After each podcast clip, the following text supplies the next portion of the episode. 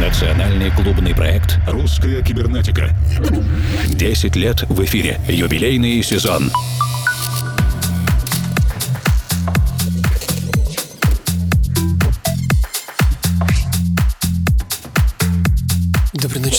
Друзья. Русскую кибернетику сегодня начинаем со студийного эксклюзива от Гриши Герруса и проекта Monotech. Ремикс на композицию In the Sky от Yellow. Меня зовут Евгений Свалов, Формал. В ближайшее время к нам присоединится Александр Киреев. Сегодня будем слушать много разной музыки.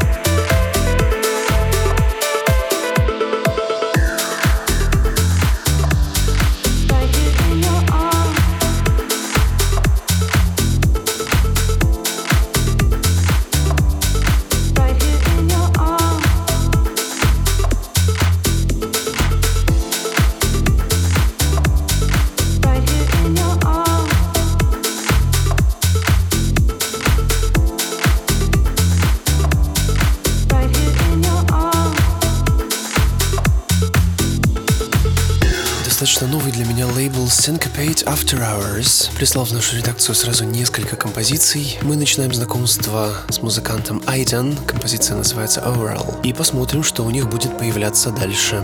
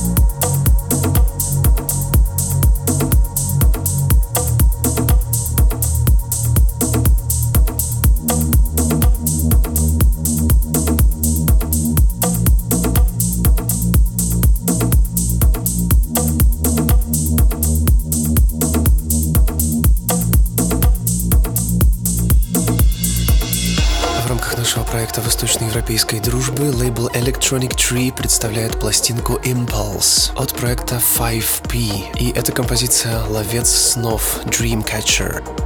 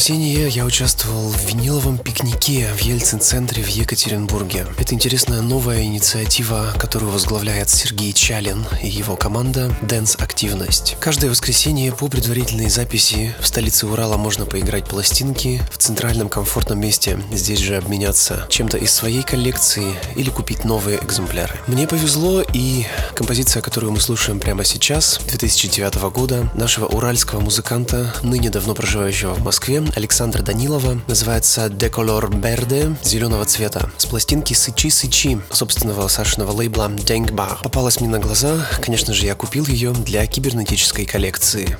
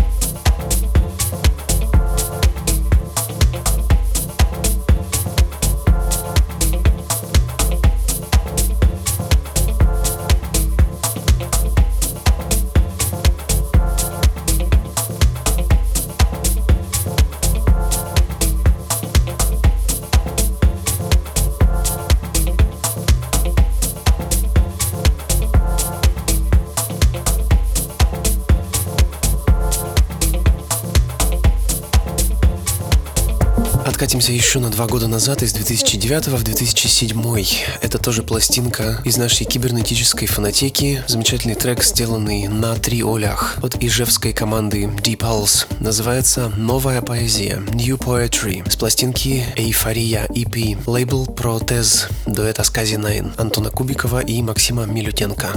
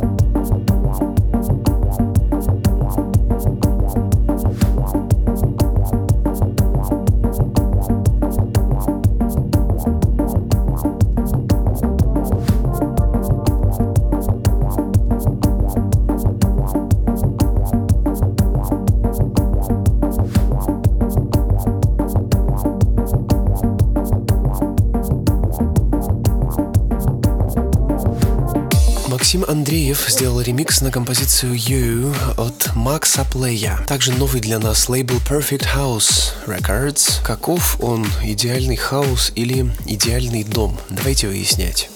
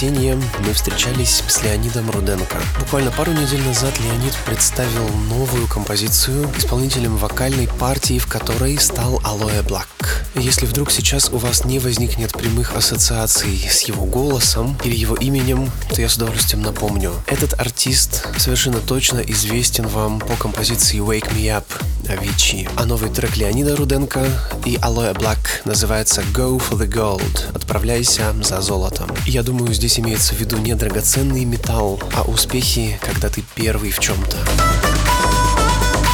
Now I've been fighting to make it down this road. Feels like my mind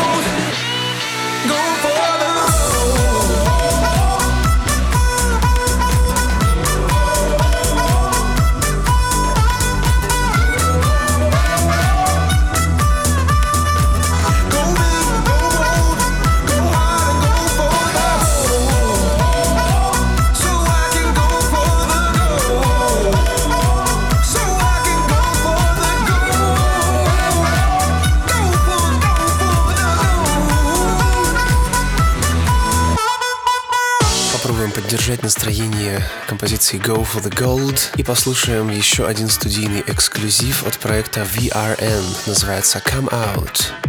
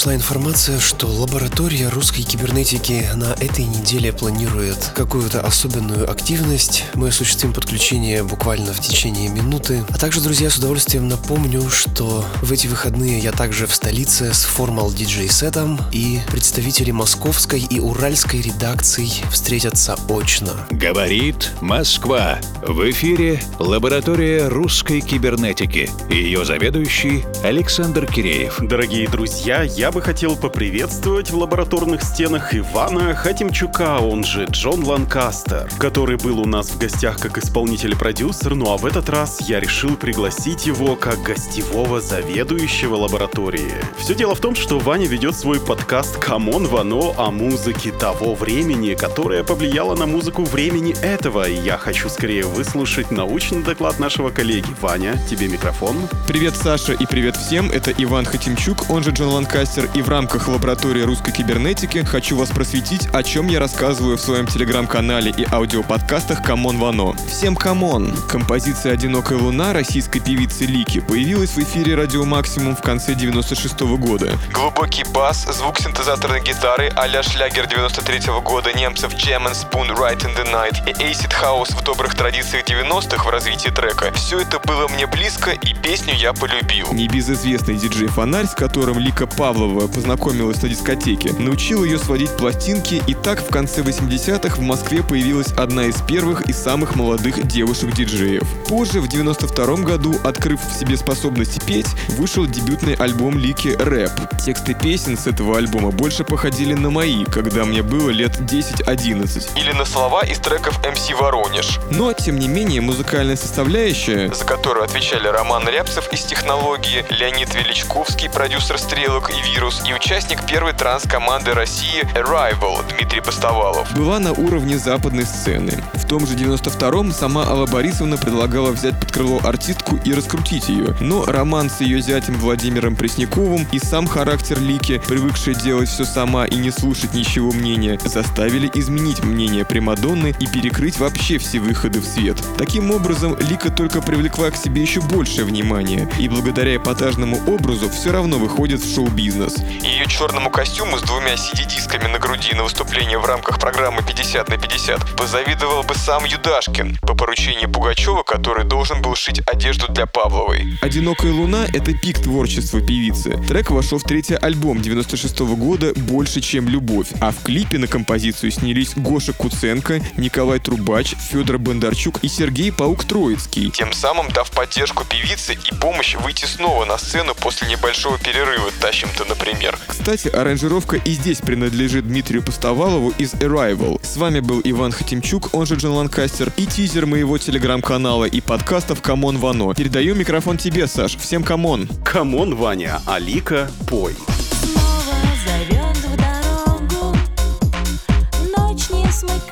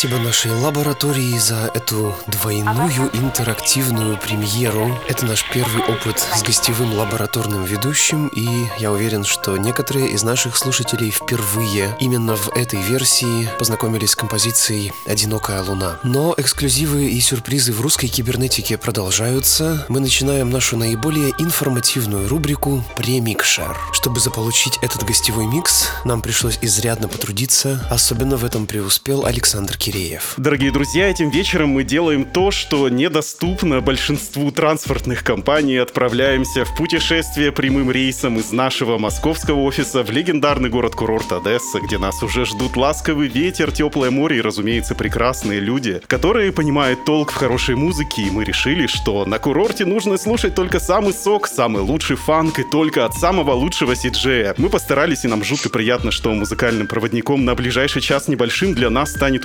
украинский продюсер, сиджей, коллекционер винила и фанат синтезаторов Евгений Розинский, он же Сиджей Плюс. Женя, привет. Хай, хай, хай, привет.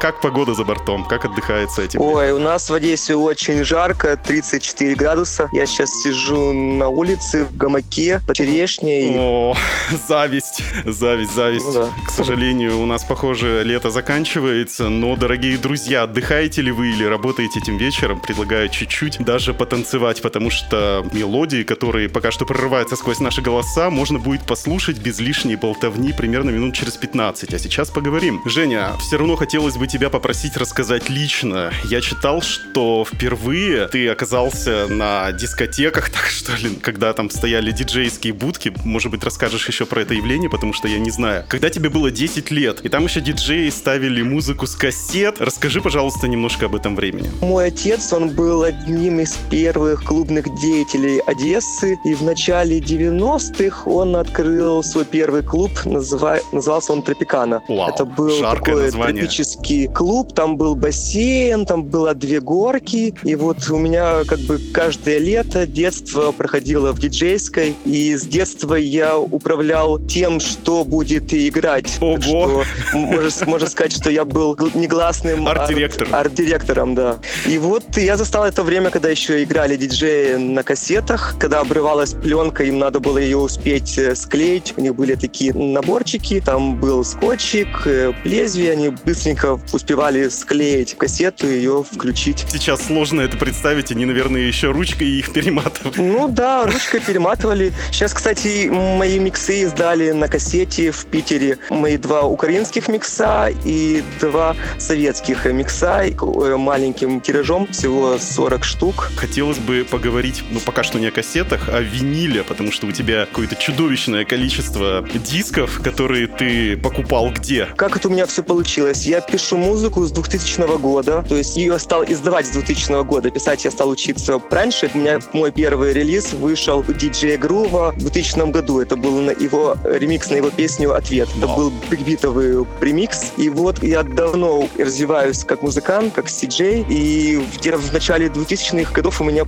появился интерес э, к собиранию винила, чтобы его потом перерабатывать э, под, под музыку. И Сэмплы, под хип-хоп я стал собирать советский джаз и стал ковырять э, одесскую барахолку, сходку, когда ездил по Украине, собирал, когда ехал в Россию, собирал. И вот у меня вот, не знаю, сколько уже лет, образовалось, наверное, пару тысяч э, пластинок. Вау. Это в основном все советское, постсоветское. Мгм. Вот у меня есть микс Cloud, я туда выкладываю свои миксы, и это все советский русский грув, украинский грув, польский грув, э, грув постсоветского пространства. Ты прямо действуешь как научный сотрудник. Ну, в каком-то смысле это и, и для меня открытие. Я когда стал писать украинский микс, я не знал, что меня хватит на три компиляции. Сейчас выходит э, третья моя последняя компиляция. В ней самые дорогие, самые редкие пластинки. Дорогие диски не обязательно дорогие в денежном эквиваленте. Я читал Да, о каких-то... так оно есть. А, я читал о каких-то историях, как тебе попадают пластинки от каких-то моряков. Можешь вкратце рассказать об этой? Ну, это еще старая история, не Ну, она знаю, кому интересна. она сейчас интересна. Я ходил на сходку и покупал пластинки у старых, э, тех, кто там продавали это, рокеры, бывшие какие-то моряки, которые уже на сходку как 30 лет входили и там привозили как какой-то винил, когда приходили с рейса. Так в один раз я смог э, купить у моряка пластинки, которые принадлежали мэру острова, на котором он э, был. И это мэр острова Карибского залива, какой-то небольшой остров. Мэр позвал его к себе домой. Вот к нему пришел домой, стал э, смотреть его пластинки. Ему что-то понравилось, и мэр ему их подарил. И потом они, вот парочку из них перекочевала ко мне. А насчет того, что дорогие, недорогие пластинки, есть такая база Discogs. Это самая большая база в интернете. И вот, в принципе, можно все, что тебя интересует, найти на ней. Ну, вот в третьем моем миксе там есть э, такие позиции, которых было, например, всего две, и они стоили очень большую сумму. Там где-то средняя цена от 100 долларов. Мгм. Это украинская группа «Водограй», «Семерка». «Семерка» — это маленькая пластиночка. На ней было всего лишь четыре инструментальных песни. Это удивительно, чтобы украинская пластинка и все песни инструментальные. И вот, например, она была у коллекционера из Киева, очень известного Григория Иванцов. Я с ним обменялся на свои кассеты и на свой винил. Хотелось бы перейти к производству музыки, как ты ее пишешь. И здесь у меня вопрос э, немножко в таком другом разрезе между компиляцией и собственным творческим. То есть ты диджей, ты сиджей, композитор, ты работаешь с существующим материалом, как ты его оживляешь. Где вот та грань между компилятивностью, ну то, что делают обычные диджеи, и собственным творением, под которым ты уже можешь поставить свою подпись и сказать, все, вот это вот мое, и без моего влияния это уже не то. Ну, все просто, когда ты берешь оригинальную песню и сводишь ее с другой оригинальной песней, и сверху ничего не делаешь, ты диджей, ты компилятор, ты как бы показываешь свой вкус, это одно. А когда ты берешь э, чью-то песню, начинаешь над ней работать, что-то добавляешь, что-то убавляешь, э, как-то ее переиначиваешь, так это уже твое собственное творчество, это твое видение этой песни. Да, но это же все равно какой-то исходный материал, который кто-то спел, кто-то сыграл. Честно говоря, я ремиксы и эдиты не очень люблю делать. Был период года 4-5 назад, когда вот был пик популярности на машапы. Я для себя постоянно что-то новое открываю. Я сделал пару ремиксов, они будут в этом миксе. То, что вы услышите, я их выложил на SoundCloud, но SoundCloud потом их удалил, и я как бы особо не переживал, не парился. Потому что для меня ремикс — это ремикс, а творчество — это творчество. Так что это разные вещи. Э, Ремикс — это твое видение чьей-то песни. Вот и все. Друзья, я напоминаю, что в эфире русской кибернетики ток-шоу «Примикшер». Вы не забыли, и этим вечером мы находимся в гостях в Одессе, и нас ведет по самым крутым местам наш гость Евгений Розинский, он же CG+.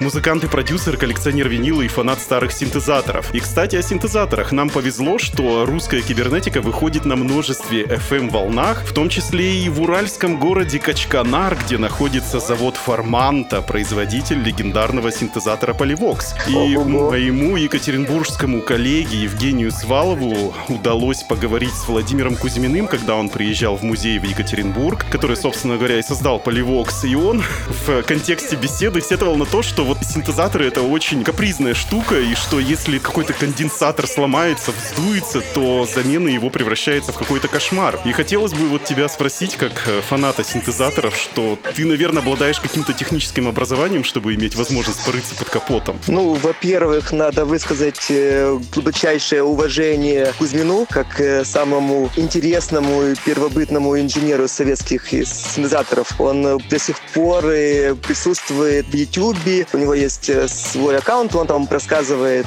про синтезаторы, что с ними, с его старыми можно делать, как он их придумал. Что касается починки, ну, это надо иметь образование, для этого нужно нужны, конечно, те, кто с ними работает. Старые мастера, те, кто паяли телевизоры, э, какие-то старинные, вот они как бы подходят. Там надо заменить электролиты, потому что они все текут э, со временем. Я тут даже, знаешь, не в контексте починки, а в контексте того, вот как ты говоришь, потекли или... Ну, то есть это капризная техника, надо, может быть, какой-то есть подход к синтезаторам, там его погладить, Ой, как-то разогреть его.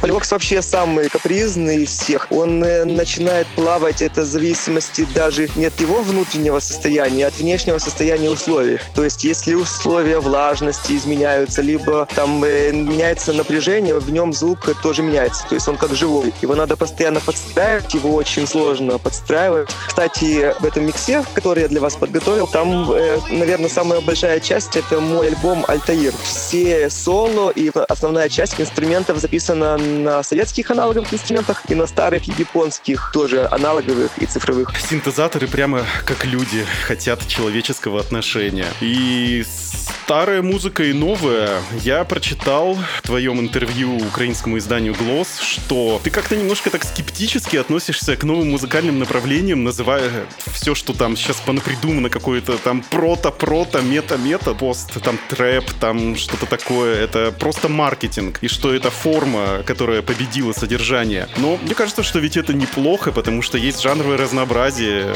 То есть все слушают, что хотят. Вот можешь пояснить свою позицию? Я рос на музыке 90-х. Э, Для меня Fatboy Slim, Chemical Brothers — это как бы основное, чем я вдохновлялся. И вот, в принципе, судя по тенденциям, с 90-х годов ничего нового не придумали, не изобрели, а просто это перетекает из один стиля в другой стиль. То есть тот же самый стиль трэп — это Southside, какой был еще придуман в 90-е годы, а новый, современный трэп — это тот же самый готическая музыка, но уже в новой оплеке. Просто сейчас все перетекает из один стиль в другой. Сначала в 90-х э, ничего принципиально нового не появилось. Просто у стиля меняется название, а стили остаются. То есть я могу назвать пару стилей, какие поменяли название, а звук остался такой, такой же самый. Просто Например? как бы там, например, когда-то был арткор, потом это стал Intelligent Drum and Bass. То есть э, тот же самый появился Dubwise, когда-то это назывался там Praga Jungle. Нейрофанк, когда-то это был текстеп. Какой жанр должен остаться после всех, когда все умрут, а он останется? Не знаю, ну музыка становится примитивнее. Наверное, одна нота. Одну ноту надо включить и слушать ее. Вот ambient, наверное, в конце концов. Наша рубрика «Игрушка», рубрика «Музыкальная посылка», в которой наши гости общаются друг с другом, ну, опосредованно через русскую кибернетику, потому что все жутко заняты. Смысл таков, что ты отвечаешь на вопрос предыдущего гостя и задаешь волнующий тебя вопрос нашему следующему визитеру. И у нас краткий, но философский вопрос пришел к тебе от э, мурманского электронного продюсера Дмитрия Заверняева, который для международной сцены производит музыку в стиле прогрессив хаус под ником GD Tex. Прогрессив хаус и фанк — это разные истории. Так вот, вопрос. Существует ли творчество без зрителя?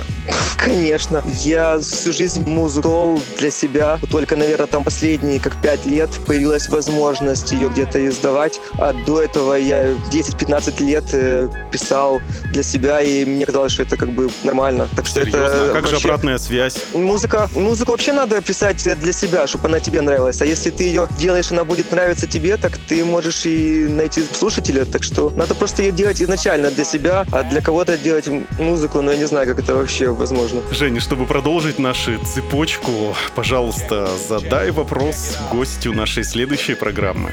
Так, ну давай такое, например. Вот мне было бы интересно послушать аналитику, к какому звуку придет э, современная музыка, потому что я как понял, тенденция, она меняется. Вот, например, взять послевоенное время, так э, музыка очень веселая, позитивная, то есть людям не хватает э, как бы позитива. А когда долго все хорошо, людям хочется какую-то более тяжелую музыку, видно, им этого не хватает, вот как сейчас. Так какая тенденция в будущем у музыки? Какая она может быть? Передам в лучшем виде и потом тебе расскажу. Я послушаю. Спасибо большое. Ты уже упомянул большинство из треков в работе, которые мы сейчас будем слушать, это с твоего альбома «Альтаир». Но можешь рассказать о самых впечатляющих и близких тебе композициях в этой компиляции, которую мы начнем слушать буквально через э, пару минуток? Ну, там э, мои два проекта. Мой основной проект CG+. Я вот с 2000 года как CG+. Там фанк, хип-хоп, все, что близко около этой музыки.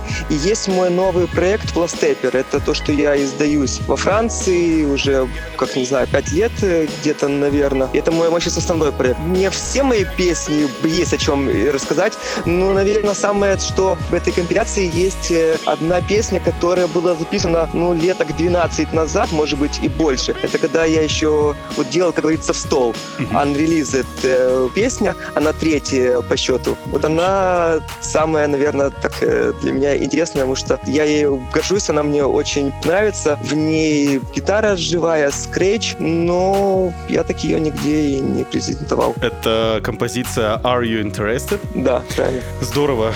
Женя, большое спасибо, то, что ты уделил время и пообщался с нами. Для нас, я уверен, твое творчество и твой микс будет большим открытием. Я приглашаю всех слушателей присоединиться и оставаться на волнах, переключиться на наш следующий подкаст и послушать э, эту компиляцию, погрузиться в прекрасные, в прекрасные вибрации фанк-музыки. И мы обязательно будем следить за твоим творчеством. Женя, спасибо тебе. Всем спасибо, всем пока. Друзья, и с удовольствием напомню, что буквально через минуту начнется наш диджейский спецпроект «Микшер русской кибернетики», в котором мы услышим уникальную гостевую компиляцию Евгения Розинского уже без долгих разговоров. Оставайтесь с нами и не отлучайтесь надолго.